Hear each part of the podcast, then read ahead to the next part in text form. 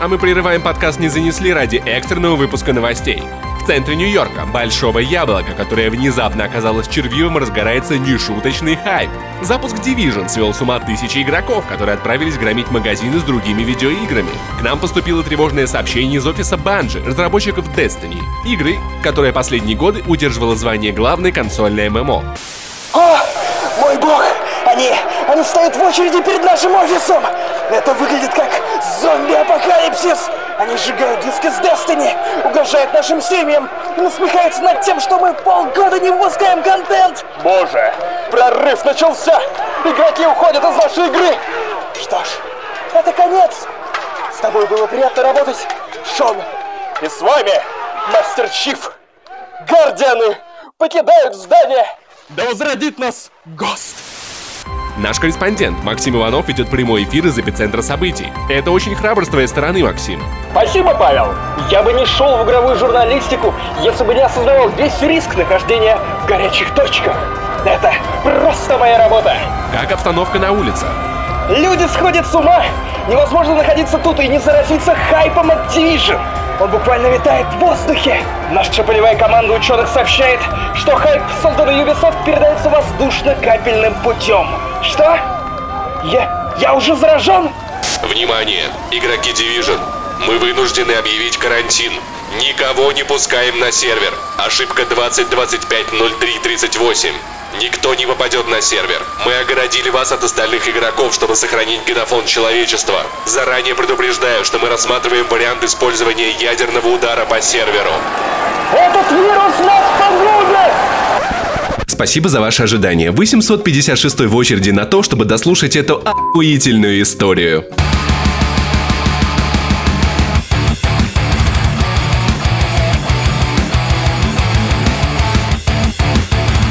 Привет, дорогие друзья, с вами 27-й выпуск подкаста «Не занесли», и с вами я, его ведущий Павел Пиаваров и мой коллега и соведущий ветреный Максим Иванов.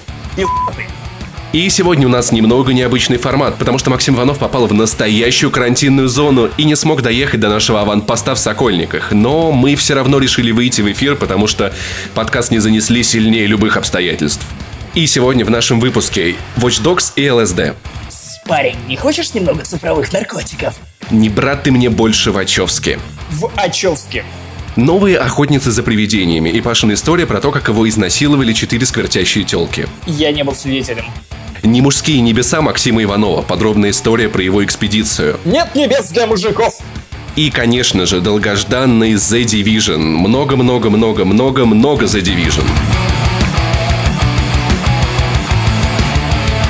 Любопытная история из Тюменской области, где один предприимчивый тюменец, так говорят тюменец, да? Я, я, я правильно понимаю? Продавал постеры игры Watch Dogs. Очень интересные постеры Watch Dogs, пропитанные ЛСД. Я, честно говоря, даже не знаю, что тут добавить, потому что Watch Dogs — это игра про то, как чувак хакнул весь город, все Чикаго, который был оснащен камерами. А тут история про то, как чувак хакнул реальность. Пространство и э, не сотрудников ФСКН, которые, конечно, раскусили все это дело и задержали организатора этого тюменского интернет-магазина с постерами, на которых было распылено ЛСД.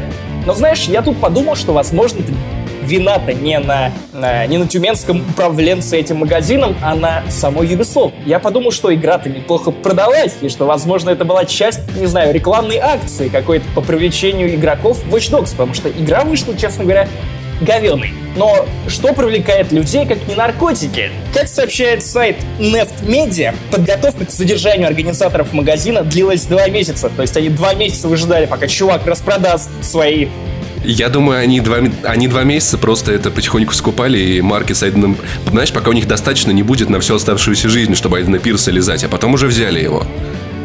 В ходе операции изъят почти 2000 фрагментов изображений, которые пропитаны психоактивным веществом и около 30 килограмм курительных смесей. Ubisoft, мы поняли, почему в этом году не будет нового Ассасина. Я вчера был на Канобу сходке, и там один из пользователей рассказывал, что у него в Watch Dogs до сих пор проблема, у него нет никаких текстур в игре, асфальта, домов, иногда все мерцает, и как он не приостанавливал игру, не менял драйвера, все так же. Я думаю, что, наверное, все-таки это была часть коллекционки, я подозреваю. Просто ее украли вкрали, потому что вообще классная идея. Нет, к Watch Dogs реально это, это подошло бы, потому что сразу вот вся вот эта порезанность графики, она сразу теряется. У тебя все цветное, все прекрасное, все замечательное, как бы и... То есть, ну, ну представь, ты играешь в Division, проваливаешься под текстуры, и с марочкой все веселее будет.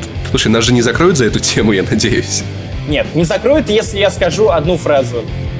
Деятельность компании Ubisoft запрещена на территории России. Нет, это не, не это, не это. Фраза «Наркотики плохо». Понятненько? Друзья, больше нету знаменитых режиссеров брата и сестры Вачовски. Так же, как и не стало брата и брата Вачовски. Теперь это две сестры. Теперь это больше даже не брат за брата такое за основу взято, а сестра за сестру пойду себе пол сменю, что-нибудь такое. Пойду себе отпилю. Я посмотрел на фотки, сравнение того, как они выглядели до и после, и знаешь, какой я сделал для себя вывод, что Ты тоже из хочешь двух, этого? ну как бы... Нет, Итак, я мы наконец-то ни в коем случае... хоть какой-то подкаст про видеоигры получит женщину в своем составе. В составе преступления. Нет, Максим. Нет, Максим, ни в коем случае, потому что они были довольно ну, знаешь, нормальными мужиками. Не красавцами, но и не сильно уродами. И из двух, ну вот таких средних мужиков получаются две отвратительные бабы. Просто отвратительные. Пиздец, какие отвратительные. И мне кажется, пол можно менять только красивым мужикам, а поскольку я так себе, из меня выйдет мерзейшая барышня. Мерзейшая. И как бы зачем это надо менять пол, если тебе никто не захочет вдуть по трезваку? Ну, как бы это же полный пиздец. И получились две отвратительные бабы. То есть двумя страшными бабами в мире стало больше. И это, это действительно то, чего Вачовски хотели, я не понимаю. Им это в кайф? Нет, Паш, на самом деле тут мы затрагиваем гораздо более глубокую проблему о том, как э, человек развивается и кем он себя видит, и, возможно, это внутренняя, не знаю, незавершенность, внутренний конфликт с окружающим миром между той картиной самого себя, которую человек всю жизнь выстраивал в течение жизни, то, кем он являлся, и это несоответствие, и привело к такому решению, в принципе, их можно понять. Бог знает, что у них там было в голове. Бог знает, как их растили их собственные родители. Это личное дело каждого человека, который решается на такой поступок. Я их не виню, и да и странно винить, потому что это их тело, их выбор, их жизнь, в конце концов. Ты не можешь никому запретить отпиливать себе хер. Потому что если в один момент тебе запретят отпиливать себе в следующий раз тебе запретят записывать подкаст «Не занесли». Внутри себя я ощущаю себя уродливой бабой. Мне нужно стать уродливой бабой. Просто мне обидно, что в мире стало больше уродливых баб. Понимаешь, это же вот получились две вот эти суки в лосинах, которые, от которых весной тошнит. Или когда со спины ты смотришь, что так, о, ну вроде прикольная девушка, там волосы, что-то одета прикольно, а потом вот ее чуть-чуть обгоняешь в метро, смотришь и думаешь, пиздец, пиздец, пиздец, пиздец, пиздец. И получились две вот именно такие бабы. Ты понимаешь, что это же больше стресса Да в знает, на мужском деле, мире. их реальные мотивы и желания. Возможно, они не хотели, чтобы им кто-то вдувал. Возможно, они даже не гомосексуальной ориентации. Возможно, они делали это не для того, а просто чтобы к ним относились по-другому, чтобы не как к мужикам, а как к женщинам, или они могли себя выражать. Там очень много причин может быть на самом деле. Но мне это напоминает все Евротур. Потом он мальчик, ты девочка, а потом вы оба девочка. Раз мы начали про режиссеров, и, которые снимали в последнее время довольно странные и спорные по качеству фильмы, я предлагаю обсудить другой странный и спорный по качеству фильм. Это «Охотница за привидениями». Макс, ты смотрел трейлеры? Э, да, я посмотрел оба трейлера, и на самом деле сперва они мне показались не такими уж и ужасными. Потому что те претензии, которые я слышал к этому фильму, они в основном заключались в том, что «О, господи, это женщины! О мой бог! Это женщины в фильме! Продолжение фильма, в котором были только мужчины!» Да какая разница? Тут обсуждать-то нужно... Мой, бегите, это женщины! А, Ну бегите! не погибли, они даже не трансгендеры, не бывшие мужики. Да ерунда это все. Какой Проблема фильма даже не в том, что там женский каст. Проблема не в том, что он пытается выехать на волне вот этого social war justice и прочей семантики, в которую очень любят окунаться они, Анита Саркисян и другие представительницы феминизма, или та же Гермиона Грейнджер. Кстати, почитайте. Она взяла отпуск на год, чтобы познать свою женственность все эти настроения очень велики на Западе, и у нас тоже в последнее время занимают все больше и больше э, пространства в медиа, поэтому не касаться их невозможно. Поэтому съемка продолжения «Охотников за привидениями» с другим составом, исключительно женским, это логичный шаг. Люди делают деньги, и, в принципе, это, наверное, единственный возможный вариант был в каком-то смысле запустить продолжение охотников за привидением. Потому что, кто не знает, третьих охотников за привидениями очень долго держали в производственном аду, сценарий третьей части переписывали, переписывали, переписывали, но, соответственно, все постарели, кто-то умер, и смысл снимать стариков, потому что они уже явно не будут хороши. А какая, по сути, разница, кого наберут в новую команду, мужчин или женщин? Поэтому критиковать, я считаю, фильм нужно не за то, что они сменили пол персонажей или там набрали новых персонажей, а за то, что сами персонажи, судя по трейлеру, получились карикатурами на настоящих женщин, не знаю, или просто сборником штампов. В моем понимании фильм выглядит странно с точки зрения того, что, о господи, давайте поменяем мужчин на женщин и расскажем ту же самую историю заново, и никто ничего не заметит. Нет, ребята, это так не работает. А тем более, если вы делаете персонажей штампов, вроде одной э, огромной чернокожей женщины, которая бьет всех по лицу и орет истошным голосом. Нет, это так не работает. Подожди, Максим, ты просто не знаешь главную проблему фильма. Главная проблема фильма — это Пол Фиг. Главная проблема фильма — это Кристен Уик и Мелисса Маккарти. Дело в том, что я вспоминаю один мужской фильм, который решили сделать женским. Ты не смотрел «Девичник в Вегасе»? А, нет. Кстати, в оригинале он назывался по-другому. Это наши локализаторы перевели его так, поэтому изначально он не имел ничего общего с мальчишником.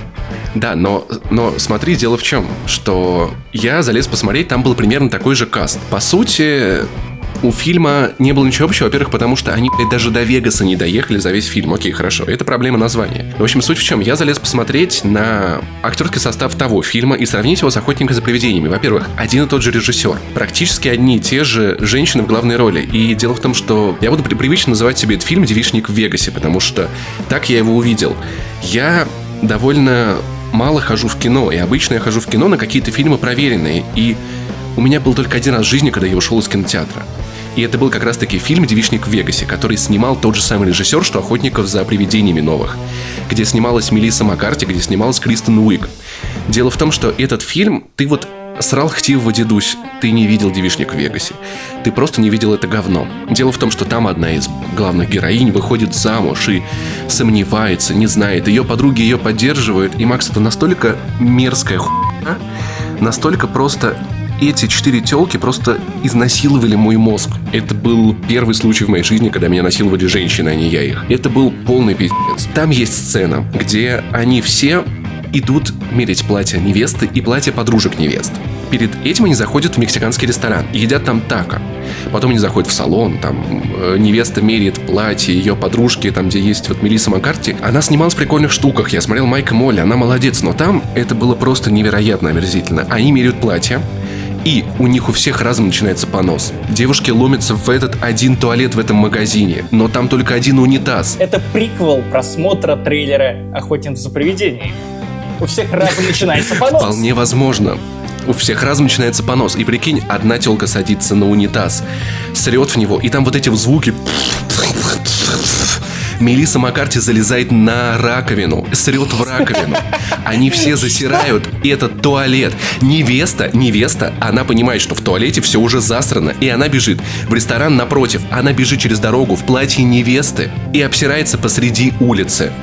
Она просто переходит дорогу. Нет, это от того же режиссера, что снимает этих охотниц. Это девичник в Вегасе. Она садится прям на разделительной полосе дороги, вокруг нее есть машины, она садится, плачет и срет под платье с вот этим широким подолом. Я видел такое в Обнинске, на самом деле. У нас была живая легенда, бабка Терминатор. Когда я еще учился в школе, мы проходили от школы до вокзала, и там небольшой маршрут буквально, там я учился в гимназии, там 5 минут ходьбы было, но вот мы любили прогуливаться после школы. И там была бабка, которую мы называли Терминатором, которую видели каждый день. И она была лютая. Каждый день она э, приходила примерно в одно и то же время, как мы оканчивали школу. Я не знаю, может, она красовалась ради нас. Подходила к ларьку, брала полторашку охоты крепкой и высушала ее залпом. Снимите фильм про это, полфиг. Но самое крутое, что она предугадала шутки из фильма про вот, девишник в Вегасе, однажды мы стали свидетелями восхитительной сцены, достойной увековечения просто да ладно. в аналах э, вот, золотого кинематографа феминизма. В общем, она всегда ходила в таком пальто. Дело было зимой. Она подошла к вокзалу, не доходя там метров, наверное, 10 рядом с маршрутками, просто задрала присела, задрала пальто, под которым ничего не было, наложила кучу и пошла, купила еще полторашечку охоты крепкой. И нормально бабка угорела. А, Ты же понимаешь, что это напарница нашего любимого супергероя ебанутого, как женщина-кошка у Бэтмена. Терминатор. А, Ты понимаешь, бабка Терминатор и ебанутая, это просто Но вообще, это новые, ебанутый- новые ебанутый Мстители. из 25 выпуска круче тем, чтобы он, в отличие от Бэтмена, сразу бы ее засосал. Запрыгнул бы. Вместе с охотой крепкой. А, Вот, понимаешь, да, кстати, возможно, Пол Фиг вдохновлялся ей. И, понимаешь, я помню вот «Девичник, Девичник Легаси», в Обнинске. Опа. Я вижу тов- того же режиссера, тех же баб, и я жду... Надеюсь, они не будут обсираться там вот в эти свои костюмы замечательные и показывать, как у них какахи свисают. Но я уверен, что это будет... Возможно, они будут обсираться. Ты же не знаешь, как работают вот эти штуки, которые у них за плечами, с трубами. Которыми они при привидении такой, фу, вы ебанутые вообще. И они такие, давайте, чудо-ловушка. Да, да, да. Ты видел же в трейлере, там вот этот огромный призрак обливал всех вот этой спермой призрачной. и они такие, мы вернемся и тебя уничтожим. И просто начинают поливать дерьмом. На самом деле Пол Фикс создает кинематографическую вселенную женщин э, с одними актерами. То есть они приехали с девишника в Вегасе. Перед этим там был приквел про Терминатора в Обнинске. Вот, и теперь они становятся охотницами за привидениями, поливает их калом. Я думаю, это очень в духе Хтивого дедуся и других А, блядь. New Age комедий, что-то в этом духе. Обос- обосратая вселенная. Да-да-да. И я, я уже придумал, даже Петр Сальников, наверное, сейчас возьмет такой, знаешь, насупится так, и, и возьмет немного роялти с меня, но я уже придумал полуфигу теглайн для российского проката. Сейчас главное не обосраться. Отвратительные женщины. Ты-дын. И восхитительные мужики. Это сиквел про э, братьев Вачовски. Я не знаю. Обворожительные мальчишки. А, Невероятные мальчишки. Уже в твоем городе. И всем, кто обосрется в кинотеатре, прямо перед входом, 10% скидку, мне кажется, можно вообще на билеты. И вообще ты... 3D очки. Один глаз закрыл, кал синий. Другой закрыл и кал красный. Е. Ох, в общем, в общем, друзья, это был кошмарный фильм от Пола Фига. Это первый раз, когда я ушел из кинотеатра. Они даже в Вегас не попали. Они, ну, то есть пол фильма это было просто их бабское нытье. Откуда ты знаешь? Может, они попали в Вегас? Ну, Ладно, я но я ушел там минут за 15, наверное, до конца фильма, потому что уже я, я давал фильму шанс сколько мог, но это был просто финиш. И поэтому, понимаете, ну, проблема новых охотниц не то, что мужчин заменили на женщин, а проблема это вот этот вот уебок и вот эти четыре шкуры. Поэтому... Да ладно тебе. Пол не самый плохой режиссер. Я смотрел неплохую комедию The Hit с Андрей Буллок и той же Мелисса Маккарти, которую в русском варианте перевели как «Копы в юбках», и она была вполне миленькая. И Сандра Буллок там не висела, и Мелисса Маккарти была, в принципе, ну да, штампованный э, заезженным героиней, но в принципе это было забавно. Я не пожалел, что смотрел и под пиво на даче это было нормально. Поэтому бог знает его, что там вообще будет с этими охотницами. Ты понимаешь, что для меня идти привидениями, на но охотницу за привидениями это как идти на свидание с маньяком, ко- Как с- сра- срать в платье Как срать в платье подвенечном. Да нет, да страшнее. Это как идти на свидание с маньяком, который тебя изнасиловал в парке. Это, это, это что-то вообще за гранью. А знаете, в чем ужас? Когда-нибудь Голливуд дойдет до того, что снимут ремейк на то, как эти девицы срали в подвенечных платьях. Блин, кстати, я вот забыл только одну за- забавную историю рассказать, хотя, наверное, уже... Ладно, расскажу тебе коротенько. Это был 10 класс, и это была летняя ночь, когда я играл в игры и не спал. И вышел там в 4 часа утра покурить на балкон, а там... А это был день выпускного. И я выхожу, выхожу на балкон покурить, смотрю, а у меня во дворе принцесса, знаешь, в таком розовом платье, широчайший подол, прическа. И принцесса садится около деревца и писает. Я думаю, о, принцесса писает. И ты такой с балкона. Извини, Марио, принцесса в этом замке. Я с балкона на нее И ты такой пописал. с балкона на флажок, как в конце уровня. Задницей. Жопой. Паша в Очевский. На 50% в Очковске. На 100% в Бродске. Вот, может быть, это куда-то мы засунем, да. That's what she said. Итак, друзья, как вы уже знаете, я в прошлом выпуске об этом говорил. пару недель назад я летал в Лондон, где посмотрел No Man's Sky. В прошлом выпуске я не мог о ней говорить из-за эмбарго, но в этом эмбарго спало, поэтому давайте я вам расскажу о том, что такое No Man's Sky. И начну я с того, что я мало что понял.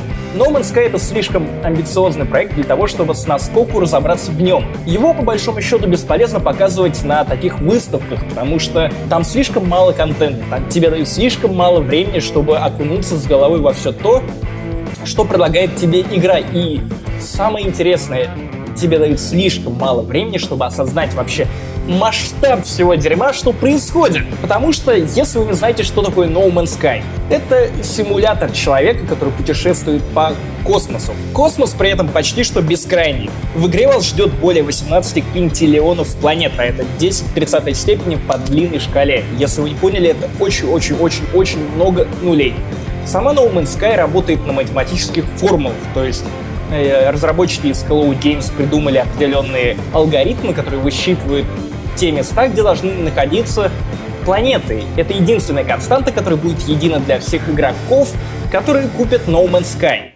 То есть э, планеты будут просчитаны, но то, как будут выглядеть эти планеты, то, какие монстры будут на них находиться, то, как, какая природа там будет, что вообще вы сможете найти на этих планетах, э, собственная история. Все это будет генерироваться только тогда, когда вы соблаговолите приземлиться на эту планету. Так как галактика будет невероятных размеров и один из разработчиков, Шон Мюррей, отдельно подчеркивал, что вам и жизни не хватит, чтобы посетить все эти планеты, даже если вы будете беспрестанно играть в No Man's Sky. И это занятно. С другой стороны, это пугает.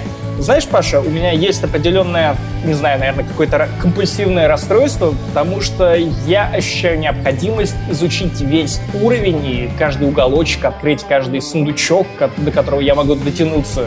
Поэтому, когда меня отпустят в эту галактику, которую я заранее знаю, что никогда в жизни не смогу посетить все эти планеты, мне становится немного жутко, потому что Хотя, с другой стороны, это, знаешь, как-то освобождает, потому что, эх, ну если я не могу этого сделать, то и какого черта вообще париться? Вот не знаю.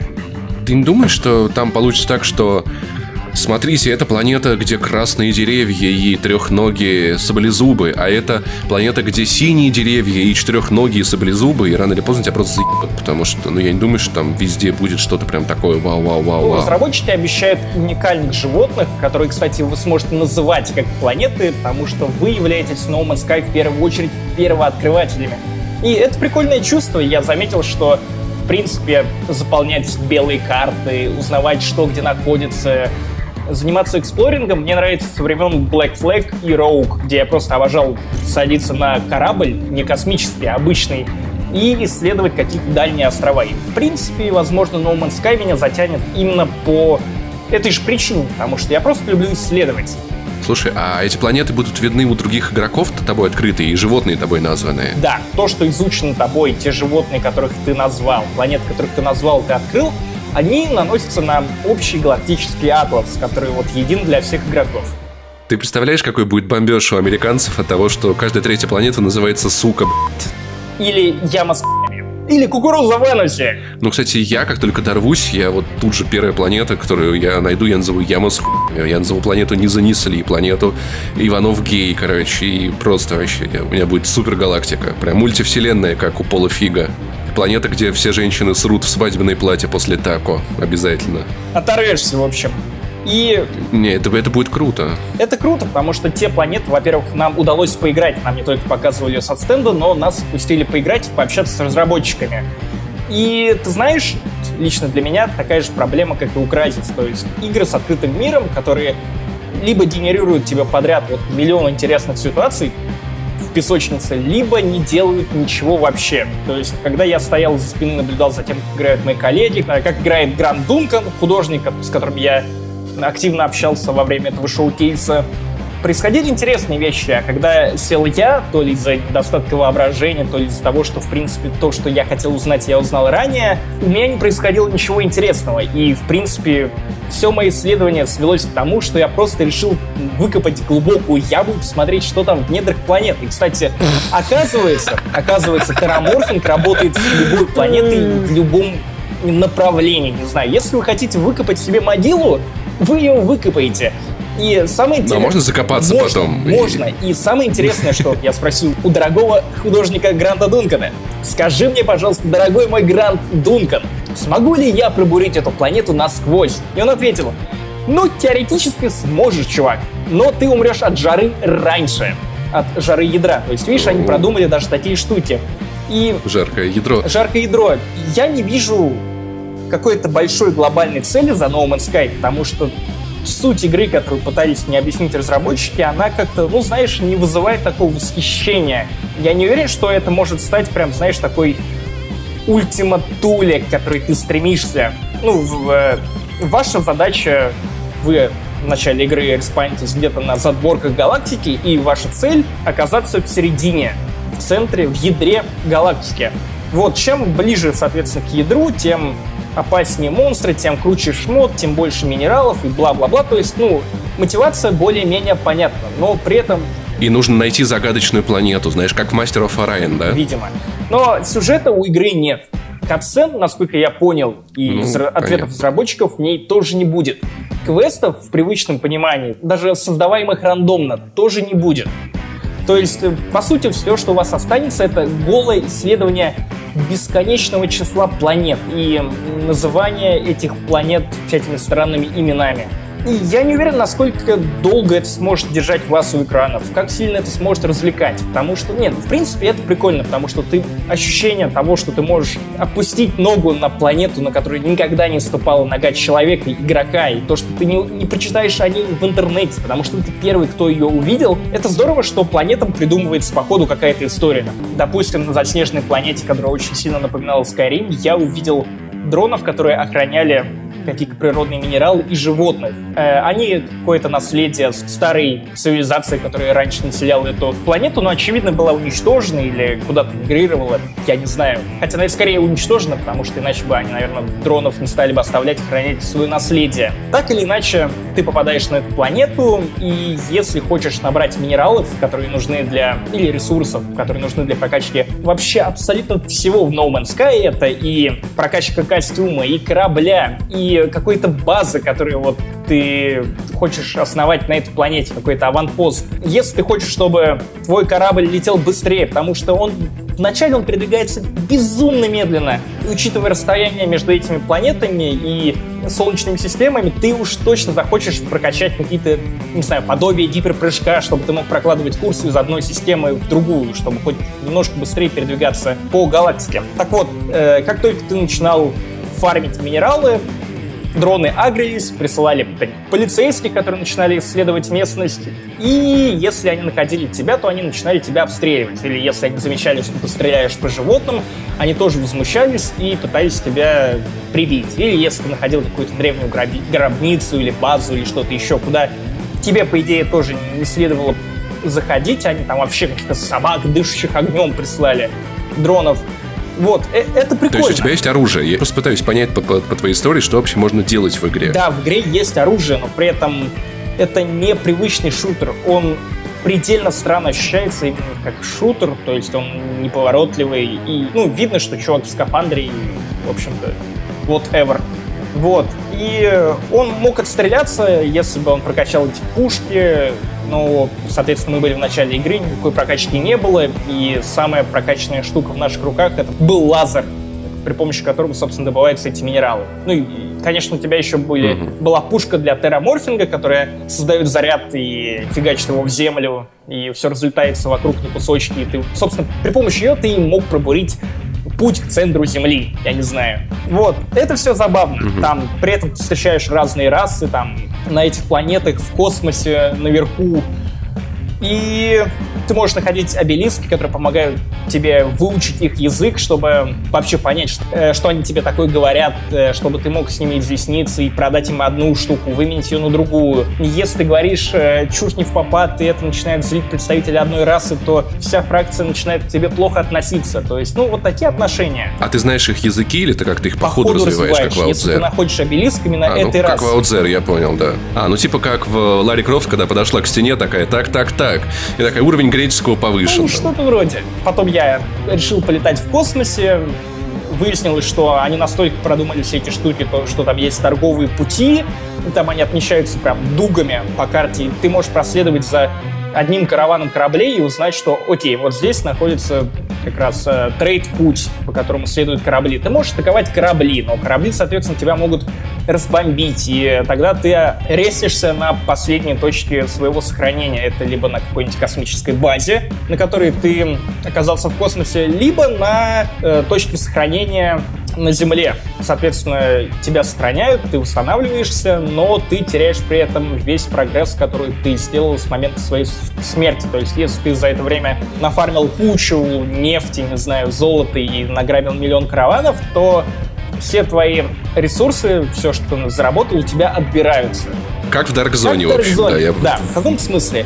И все это выглядит интересно, но за этим я не вижу чего-то глобального. Я вижу идею, вокруг которой строят игру и продают эту игру за 4000 рублей. Мы узнали, вот столько будет стоить No Man's Sky на релизе, и в России она выйдет, если я не ошибаюсь, 22 июня. Но да, переносы да, да. возможны, потому что игра сырая, она вылетала раз за разом даже на тех билдах, которые нам предоставили, хотя там, на самом деле, все может быть э, и все может э, быть проще, просто разработчики делали этот build там в последнюю ночь, там тот же Шон Мюррей, он не спал, заспанными глазами, такой, типа, чуваки, пожалуйста, не мучайте меня на интервью. Милый парень. В общем, они все люди увлекающиеся, видно, что они прям много вкладывают и в игру, и э, их э, математические формулы, которые просчитывают галактику, и сама идея, она безумно крутая но крутая как концепт. Сработает ли No Man's Sky как игра, выстрелит ли она, сумеет ли держать себя в этом, я, я, я не знаю. Ты, для тех, кто спрашивает, ММО это или не ММО, ответ тут прозрачен. С одной стороны, да, это условное ММО, но ММО очень-очень-очень условное.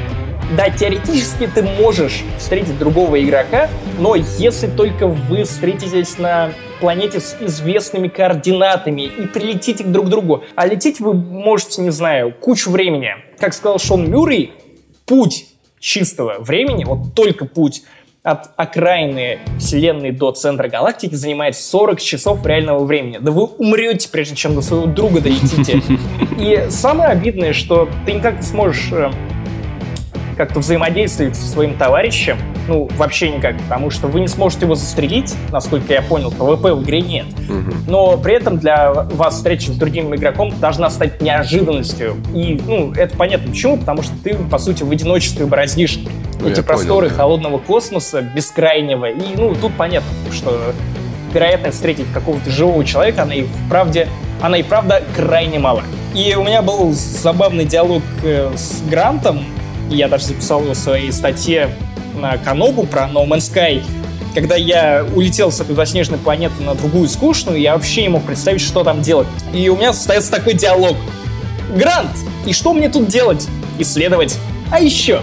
Еще исследовать. Ну, как-то странненько. Предполагаю, что вот так вот на несколько часов открыть, залипнуть, полетать, знаешь, когда там не хочешь сильно напрягаться, да, там вот, вот чуть-чуть о чем-то подумать своем, пока ты Паша, летишь от планеты. Готов ли ты?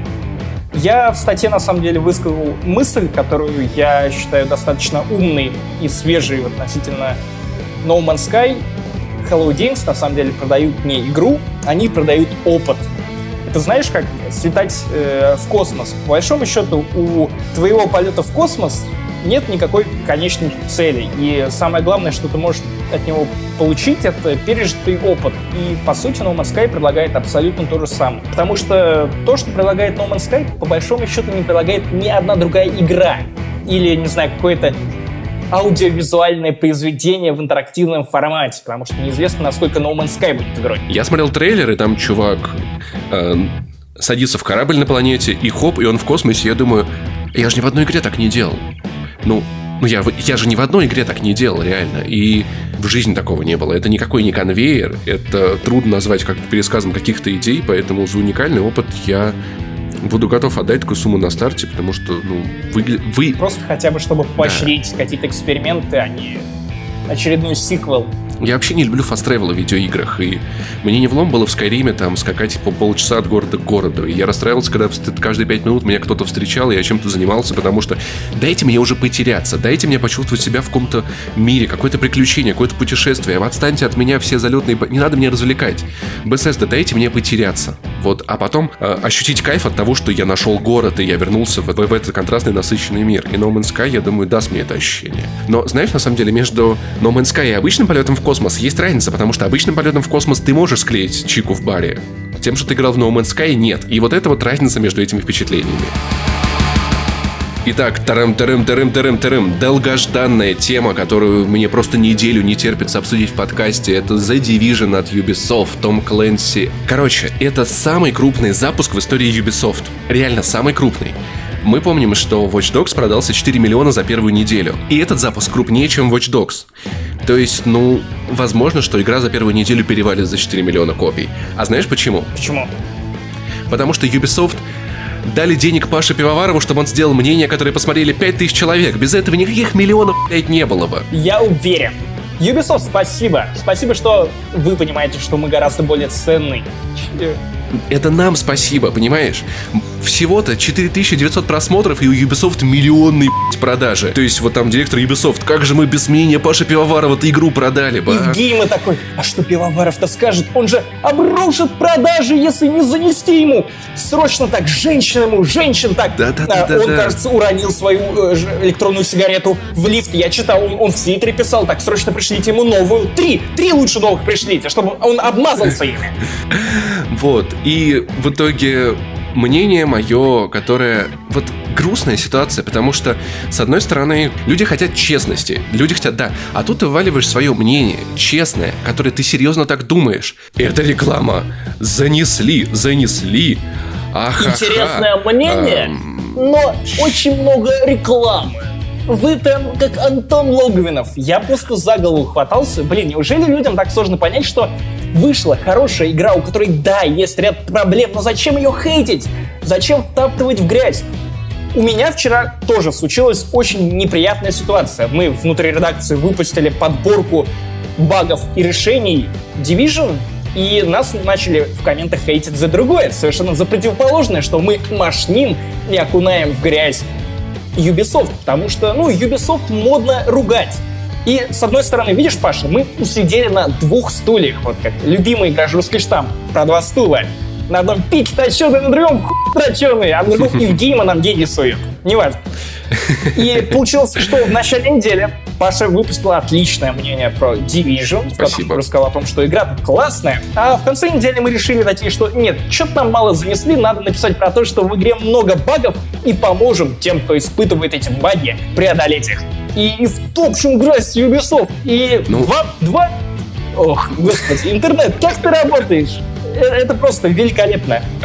Но самое забавное, знаешь, в том, Слушай, что самом... Э, ты поиграл сильно раньше ну. меня в Division, но Мое знакомство с Division было совершенно прекрасным. Я в отличном настроении вставил диск в консолечку, скачал на 2,7 гигабайта обновление.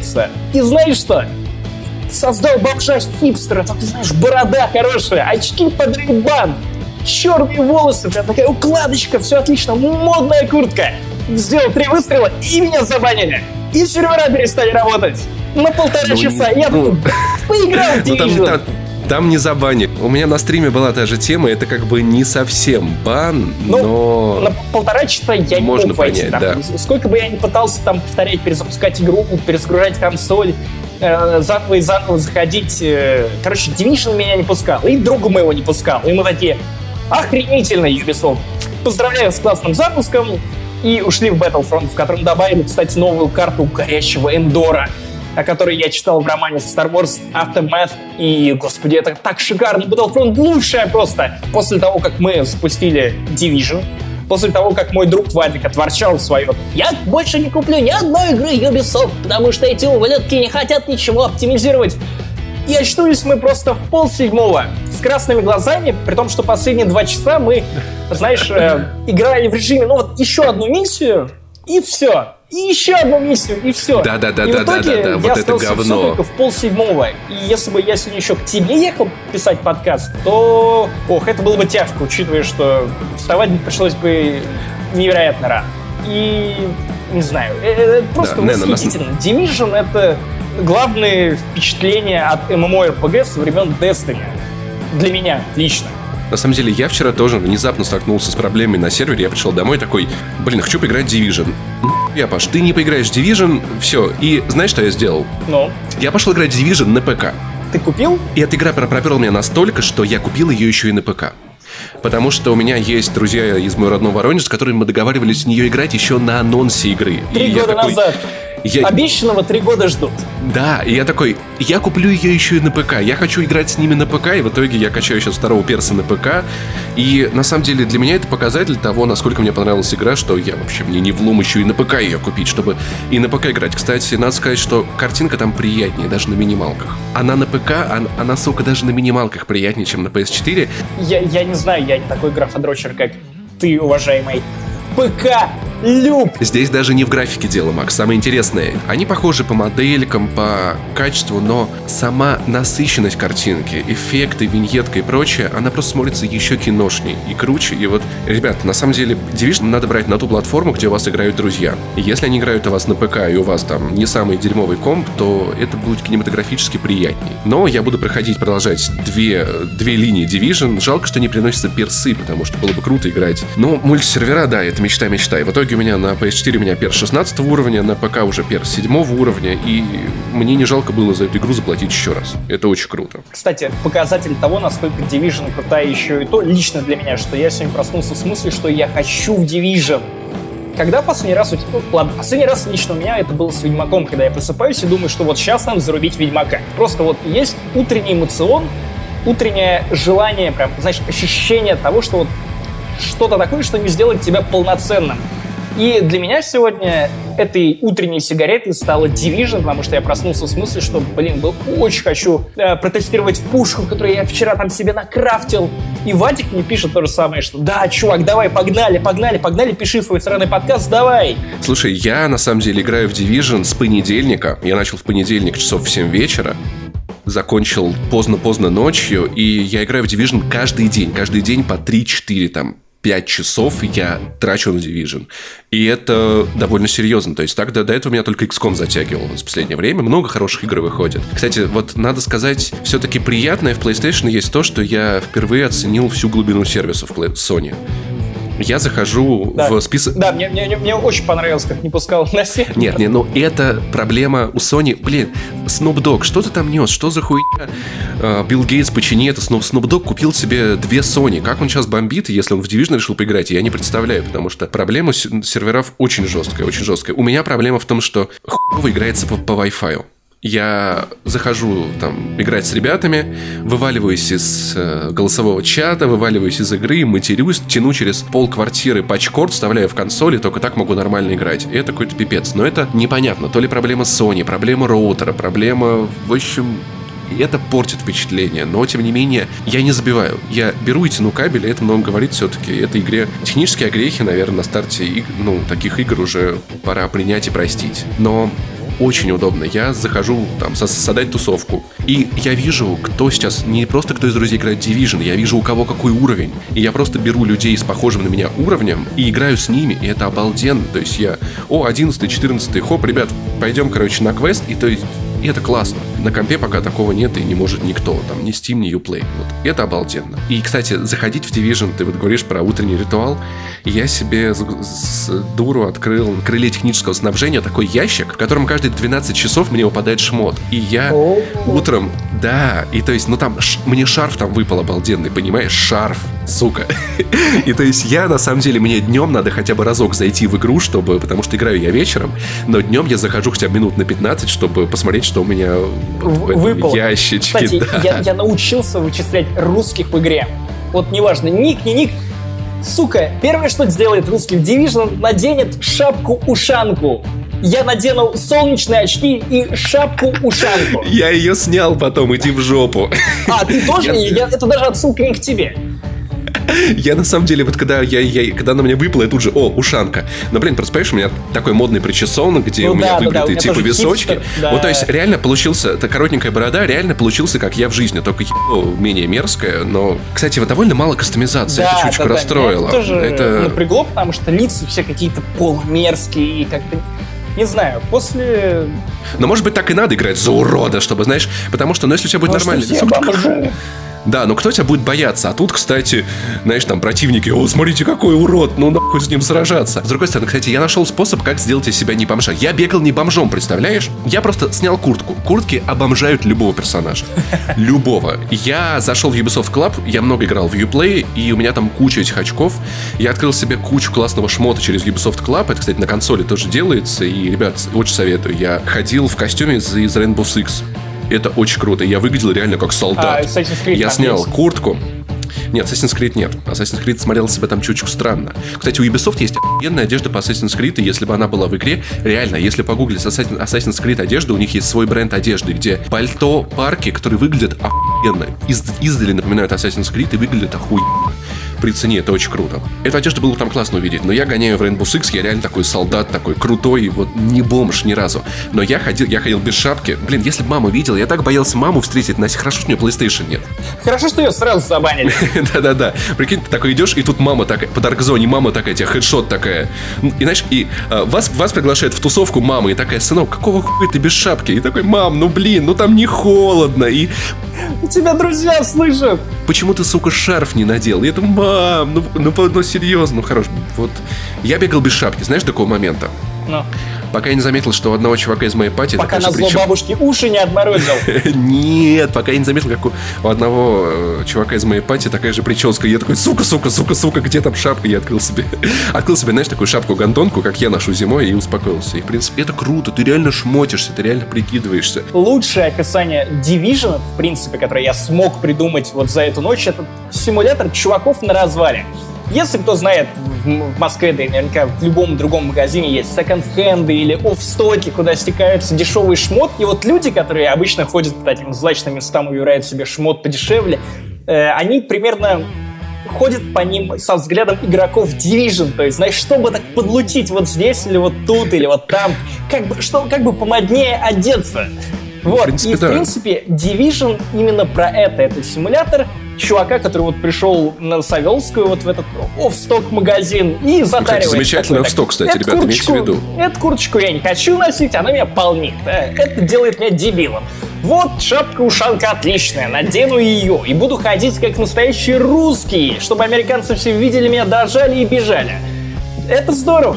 Я, кстати, на самом деле из тех людей, которые, когда одевают броню на Геральта, и которые, знаешь, вот это с пузом огромное, я такой, блядь, мне похуй, что она с лучшей броней, я не буду ее носить, у меня Геральт урод, блядь. Dead И вот, да, и вот тут хорошо, что хотя бы этот шмот не влияет на внешнее, потому что мне было бы больно, потому что я хотел бы одеть броню получше, но вот если бы она была страшной, я бы не одевал. А тут классно, как бы ре- реально, вот, ребят, советую, снимайте куртку, если она так себе, и будете меньше похожи на бомжа. Кстати, несколько советов от Паши Пиаварова по тому, как играть в Division. Первое. Отключите цифры урона. Они вам нахуй не нужны. Вот серьезно, не нужны. Когда вы... Еще классная тема. Можно выключить показы укрытий, потому что почти все в игре укрытие, и хотя бы через там несколько часов игры вы, вы уже поймете, где укрытие, где не укрытие, где вы можете залезть, где не можете залезть. Отключите подсветку укрытий и подсветку мест, куда вы можете залезть. Она, графи... она визуально станет лучше и приятнее, больше фотореалистично. Еще один совет от меня. Перестаньте юзать fast travel. Вот вообще. Fast travel, он немного руинит историю игры.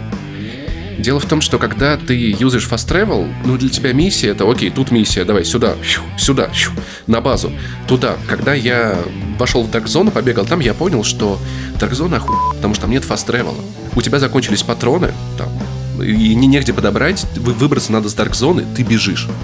И вот эта выживаемость, вот это приключение, что ты туда зашел, ты добрался, ты вернулся целым, вот это реально вылазка, настоящая вылазка. И когда ты перестаешь в обычной игре юзать fast travel, ну, кроме редких случаев, там, когда вы зашли на сервер в разных местах, да, объединились с другом fast travel, потом бегайте сами. Вы прошли там 10 квестов, у вас закончились аптечки, патроны, и ваша задача добраться до базы живым. И это очень круто.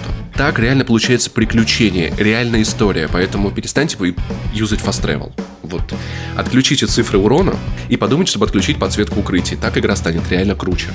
Ну, а я благодаря Division понял, что я настоящий барахольщик. И дело даже не в том, что я обожаю мерить шмотки или что-то в этом духе, а в том, что игра постоянно подкидывает тебе очень много разного оружия или вещей, которые ты можешь примерить прямо сейчас.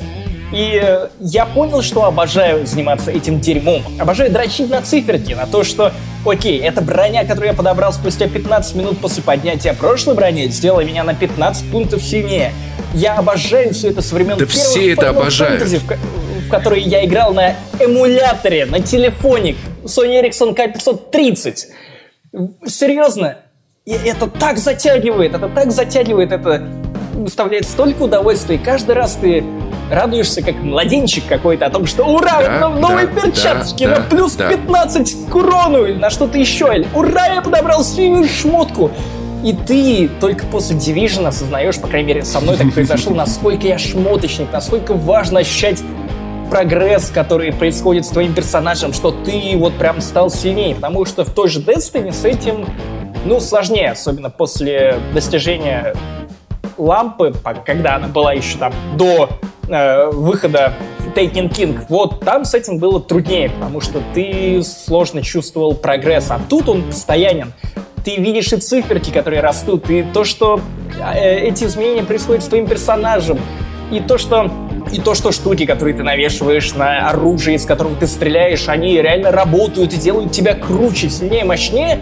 И ощущение неостановимого, непреодолимого прогресса это безумно круто, это безумно драйвит, это очень затягивает. И я думаю, что во многом именно вот это ощущение прогресса, ощущение собственной растущей крутизны, оно не отпускает тебя, и поэтому ты засиживаешься до 6 утра за, за Division и настолько сильно увлекаешься ею. Это очень круто. На самом деле, очень круто сказал по поводу всего этого дела Антон Орлов. Мне очень понравилось, что Destiny это был шутер с элементами MMORPG, а Division это MMORPG с элементами шутера. И мне кажется, он уловил самую суть.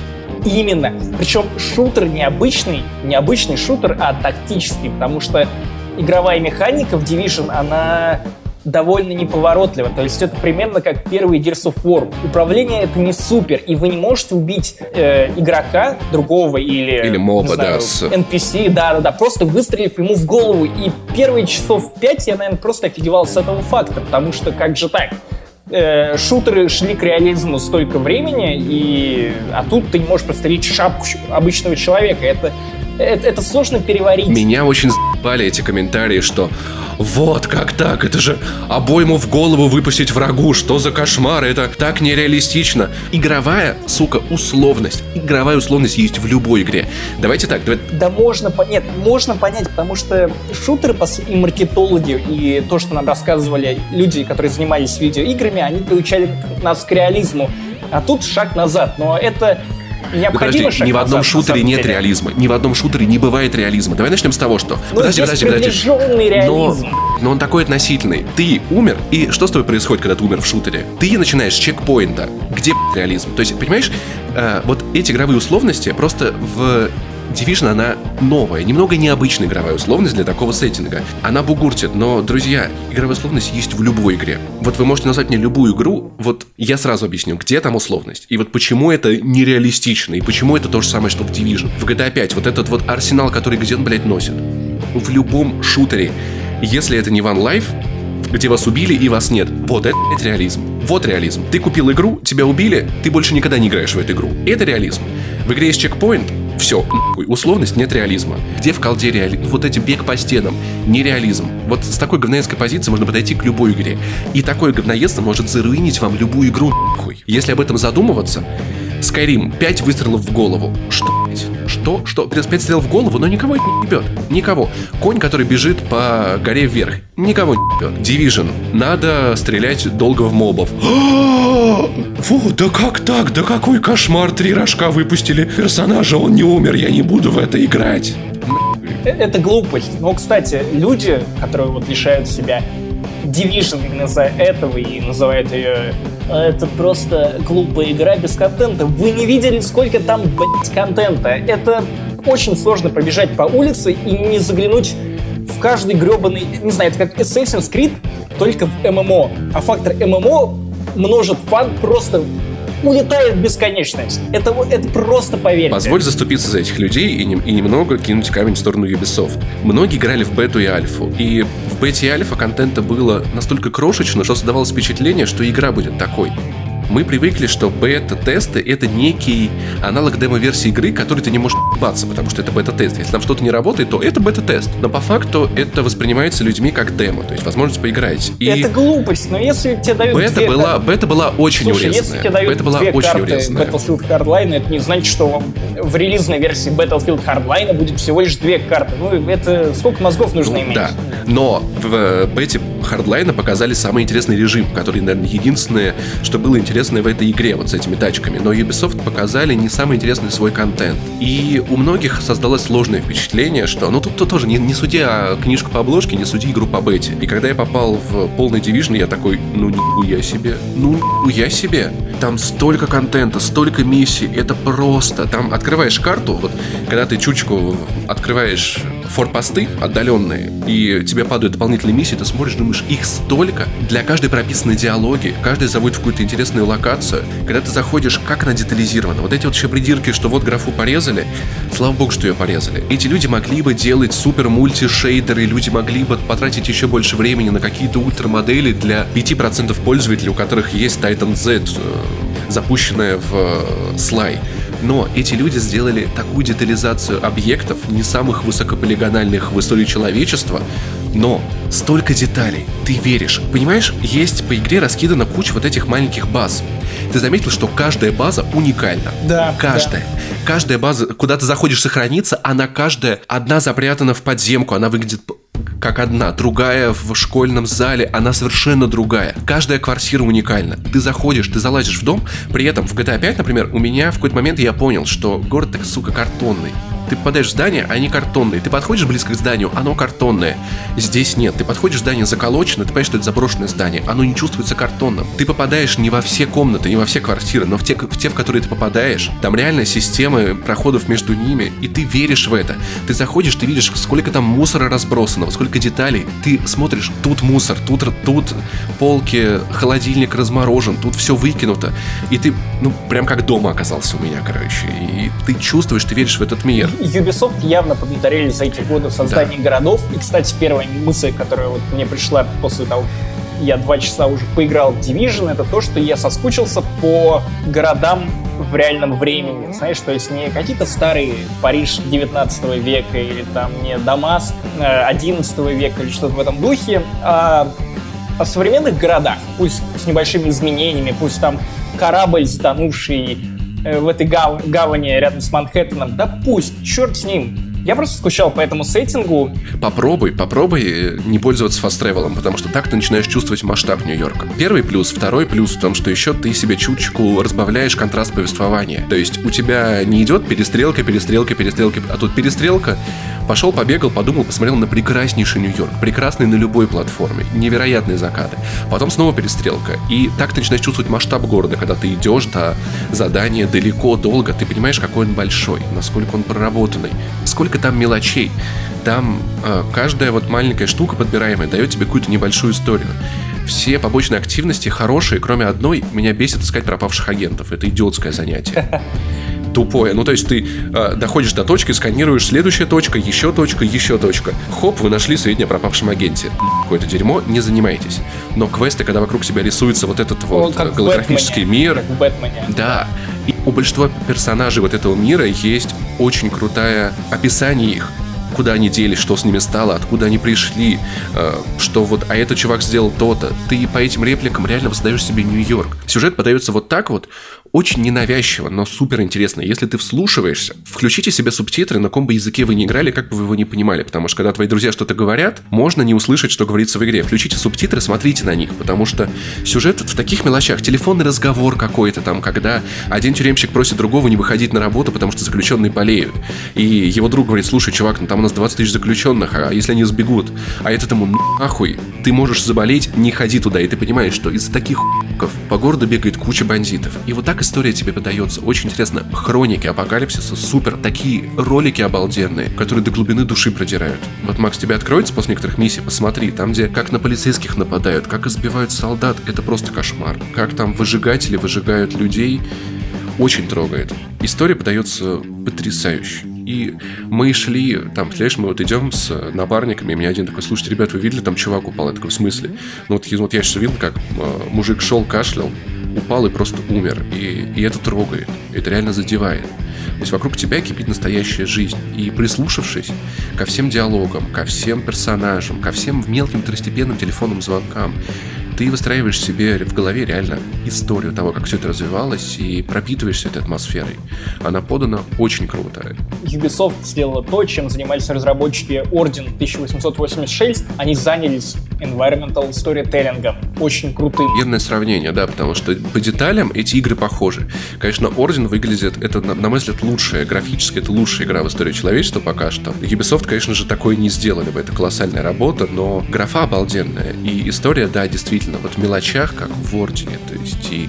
Поэтому, друзья, не ленитесь читать, слушать, изучать. Это вот то, что интересно было посмотреть, как там все развивалось в Нью-Йорке, вот эти ролики, вот это какие-то события побольше, но это все переложено на более интересный формат, когда ты сам изучаешь. И я вот думал, почему вместо вот этих голограмм не сделать какие-то видеозаписи, но так достоверней. У тебя как будто бы такой слепок этого мира. И аудиально он подан очень круто, примерно так же, как скетчи в нашем подкасте не занесли. И ты и ты понимаешь, чувствуешь, как, что в этом городе происходило, ты для себя восстанавливаешь его историю. И это обалденно. Dark Zone, ребят, ну, я рассказывал про по бете, тут ничего не изменилось. Это также круто, также интересно, увлекательно. И взаимодействие между игроками просто обалденное. То есть мы бегали с другом, фармили мобов. И это трудно, это запарно. Там ты реально постоянно на нервиках. То есть в Dark Zone, если тебя убивают, и ты с лутом, это очень плохо. То есть ты испытываешь такое моральное напряжение. Когда ты вызываешь этот вертолет, и такой, сумка, быстрее, быстрее, пожалуйста.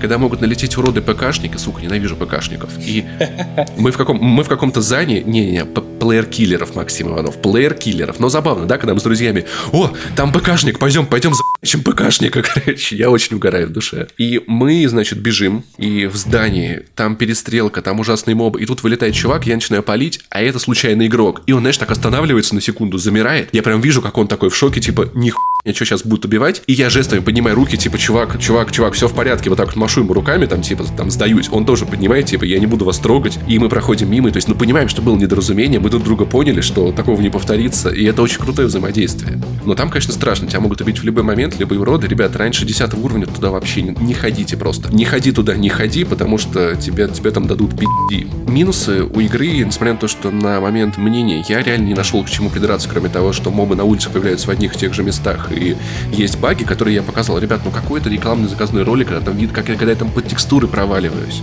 Люди, которые более-менее понимают, что такое реклама, как она работает, они бы догадались, что Ubisoft в жизни нам такой ролик не запрувили, если бы заказывали. Но кто-то на это не смотрит, кто-то просто... Ну, знаешь, у людей как бы... Можно их понять, потому что во дворе все сказали, что игра говно, значит, игра говно, и я буду так думать. И, конечно, она дорогая. Игры сейчас вообще стали дороже. И если вот так вот открестившись, да ну это говно, я не должен давать за 4000, можно сэкономить деньги. Не, не, надо быть стадом, не слушайте слушайте умных людей. Оценки у игры высокие. Все знакомые, кто меня играют, все без исключения хвалят ее. И говорят, что да, Паш, ты прав, тут найдешь до чего доебаться.